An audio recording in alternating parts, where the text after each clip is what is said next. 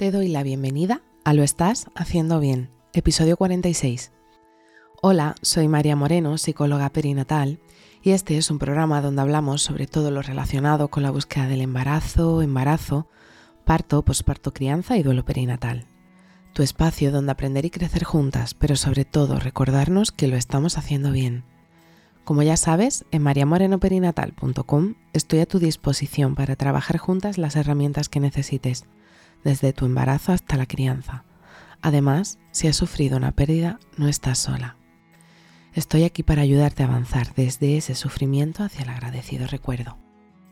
Hoy es lunes 13 de junio de 2022 y vamos a hablar sobre la importancia de la espera aproximada de 48 horas para mantener relaciones sexuales durante tu búsqueda. Llevas ya varios ciclos buscando, o puede que muchos más, y estás empezando a plantearte si tal vez necesitaríais ayuda. Si ya conoces tu ciclo a la perfección, si eres capaz de detectar las señales que te manda tu cuerpo cuando estás a punto de ovular, mantener relaciones sexuales programadas podrá ayudaros a aumentar la probabilidad de quedaros embarazados.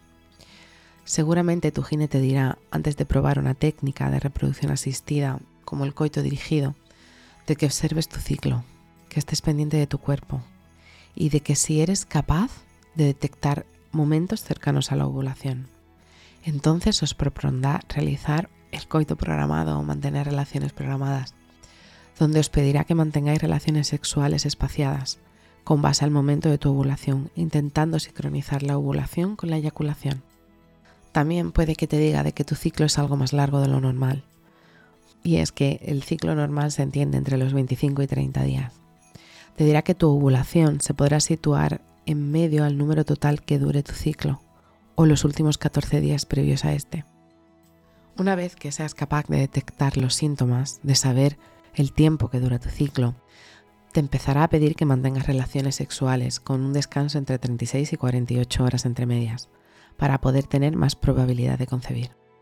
La calidad del esperma ha sufrido un deterioro en las últimas décadas, sobre todo en los países desarrollados, ropa ajustada, estilo de vida, factores ambientales, trastornos inmunológicos. Esto tiene una serie de consecuencias a la hora de buscar ampliar familia. Como ya hemos hablado en otros programas, os dejo el enlace en las notas del programa. La vida del esperma dentro del útero de la mujer suele rondar entre los 2 y 5 días. En cambio, la vida de un óvulo dura entre 12 y 24 horas.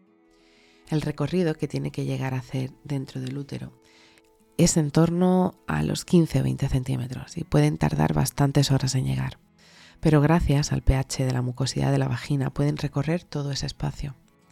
En definitiva, sabiendo que los espermatozoides son capaces de vivir dentro del útero de la mujer varios días, es necesario esperar entre eyaculaciones para vuestra búsqueda, para poder tener una mejor calidad espermática posible.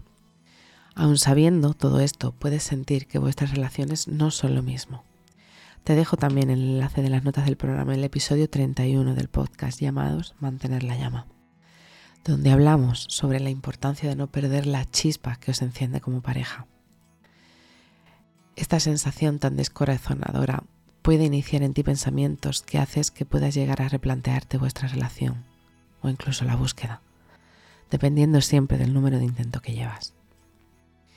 De las cosas más importantes que puedas hacer durante tu búsqueda es conocerte, conocer tu cuerpo, tu ciclo, cómo va evolucionando tu estado de ánimo, tus síntomas a lo largo de todo el ciclo.